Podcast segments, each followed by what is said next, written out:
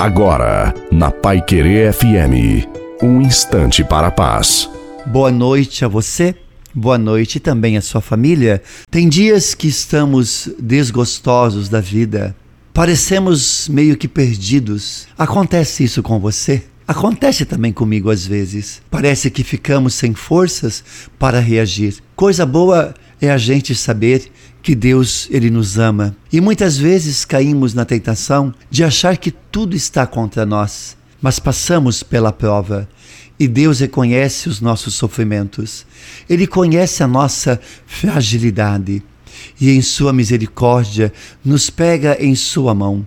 Deus está contigo em sua dor, em seu sofrimento. Portanto, ora, confia e tenha fé, porque Deus é contigo.